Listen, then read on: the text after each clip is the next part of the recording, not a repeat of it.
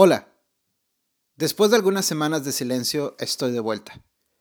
Esta vez no han sido solo la rutina, el trabajo y las cosas de todos los días lo que me ha mantenido alejado del podcast. En esta ocasión tengo una excusa verdadera. He estado ocupado tomando algunos talleres de dramaturgia y escritura creativa que bueno, me han mantenido ocupado, pero la verdad es que han sido más provechosos de lo que yo pensaba.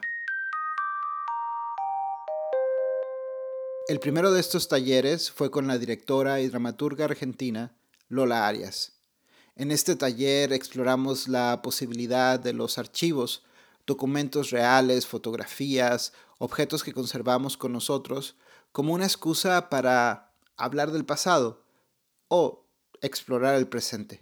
El segundo fue un taller de escritura autobiográfica con la escritora argentina Cecilia Sperling. Este taller me ha volado la cabeza He descubierto escritoras que no conocía y mis compañeros han sido el mejor grupo de personas con las que podía haber compartido esta experiencia. Quiero aprovechar para dar las gracias a la revista La Tundra por haber organizado este taller. Todo esto y otras invitaciones que he recibido para hablar con personas que estudian teatro y están escribiendo me han ayudado a reflexionar sobre algo importante. Lo mío es lo autobiográfico, el ensayo confesional, hablar de mí mismo, explorar el yo. Hay muchas formas de llamar a esto que hago y la verdad es que a veces no me detengo a pensarlo porque, honestamente, no tengo la mínima idea de lo que estoy haciendo. Pero es bueno descubrir que hay otras personas allá afuera que tienen más experiencia que tú o personas que están en la misma búsqueda. Y eso me ha llenado de inspiración y nuevas ideas para compartir con ustedes y seguir adelante con este proyecto. Es verdad, a veces también me canso y pienso que los canso ustedes, porque siempre doy vueltas sobre los mismos temas, o al menos eso es lo que yo siento.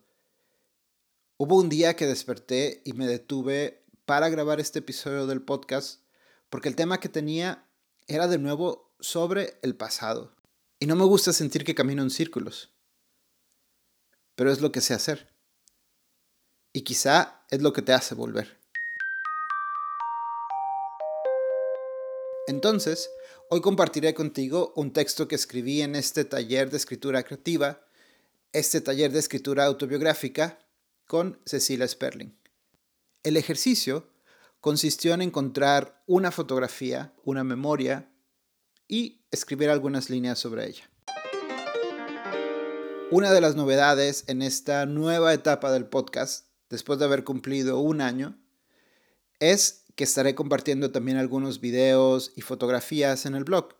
Es una excusa para que me sigas en otras redes sociales y para convertir esto en una experiencia transmedia. Me gusta ese nombre, pero básicamente lo que significa es que te haré dar clics para visitar el blog, Un hombre camina, o para verme en YouTube también. Este es el texto. Mi madre se llama Teresa. Sé que puede ser confuso hablar en presente sobre los muertos, pero a mí me hace bien. Además, el nombre es una de esas pocas cosas que ni siquiera la muerte puede arrebatarnos. No se me ocurren muchas otras cosas. Quizá por eso me aferro al nombre. Mi madre se llama. Se llama Teresa. Últimamente la recuerdo como en esta fotografía. Estoy con ella y mi nana Josefina. Estamos en la casa de Manuel M. Ponce, la que tenía el pino que tumbó el tornado y los dos rosales al frente. Los tres vemos a la cámara y sonreímos. Al fondo se ve una pared descarapelada y manchada. Esa pared es un recuerdo triste. Nunca hablamos de eso. ¿Quién quiere recordar que fue pobre? No recuerdo quién tomó la foto. Pienso que es injusto que esa persona no sea parte del recuerdo. Quizá lo he olvidado porque me quiero convencer que más que sonreír a la cámara, le sonreímos al futuro. Le sonreímos a esta versión nuestra que vive ahora en otro tiempo y en otro espacio, en otras circunstancias. A esta versión nuestra que vuelve al pasado solo para buscar respuestas. Como resolución de año nuevo, me propuse comenzar a hacer terapia. Al final, terminé solo enrollado en una sesión de hipnosis regresiva. Te suplico que no se lo cuentes a nadie, es un secreto. Cuando el terapeuta dijo, ahora tienes cinco años, dime qué ves. Esta fue la imagen que arrojó mi inconsciente. Sigo pensando, ¿por qué esta y no otra? Observo, pienso, describo los detalles. Estoy con mi madre y mi nana. Estoy vestido de indio. No me cancelen, por favor. Quizá iba a una fiesta de Halloween. Crecí en la frontera con Texas.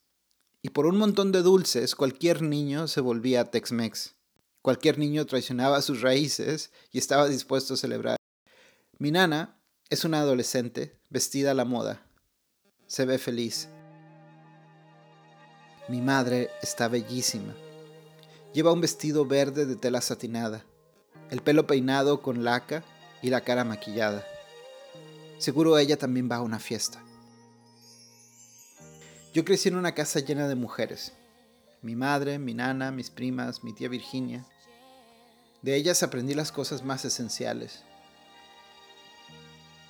Hacer la cama, cruzar la calle, rezar, decir mentiras piadosas, ponerme saliva detrás de las orejas para tener suerte. Por eso conectar con mi niño interior, como recomendó el terapeuta, para mí es absoluta jotería ochentera. Música disco, tacones, medias color humo, hombreras, spray, perfumes franceses y labiales gringos. Algo que no esperaba descubrir en estos dos talleres es que esa parte femenina que es parte de mi infancia porque crecí rodeado de tantas mujeres, es algo que ahora está muy presente en mí. También es verdad que crecí en una época en la que nos educaron de una forma binaria. Eres hombre o eres mujer. Y no había lugar para otra cosa. Era algo peligroso, de hecho, especialmente si eres un niño o un adolescente gay. Bueno, quizá podemos tolerar el hecho de que tu sexualidad sea distinta, pero no te atrevas a mariconear. No te atrevas a ser femenino. Eso ya es demasiado. Esa es una enseñanza que quedó grabada en mi cabeza, en mi alma, con fuego. Y aún ahora, la verdad es que me provoca un poco de conflicto ir en contra de esa regla, ir en contra de esa ley de supervivencia. Porque eso es lo que nos decían. Lo digo para que nadie te lastime, lo digo para que nadie te discrimine, lo digo para que nadie te haga bullying en la escuela. ¿Era verdad? ¿O será que nuestros padres tenían miedo? Quizá vergüenza. Vergüenza de nosotros. Vergüenza de que no encajáramos y de que fuéramos femeninos. Porque lo femenino a veces ni siquiera a las mujeres se lo perdonamos. Pero hay una parte mía, una parte importante, que es mujer. Y siempre pienso que esa parte es mi corazón. Mi corazón es femenino. Y qué bueno. Por eso me gusta volver al pasado. Siempre descubro cosas, siempre aprendo sobre mí. Me gusta ir al pasado, pero no vivir en él. En el pasado hay también muchos recuerdos que no me hacen bien. Pero ya saben, a mí se me da por ser optimista. Nostálgico, pero siempre optimista.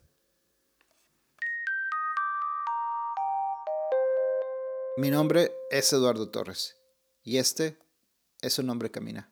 Recuerda buscar los materiales adicionales que son parte de este episodio. En esta ocasión la versión completa del texto que he leído aquí y un monólogo en YouTube.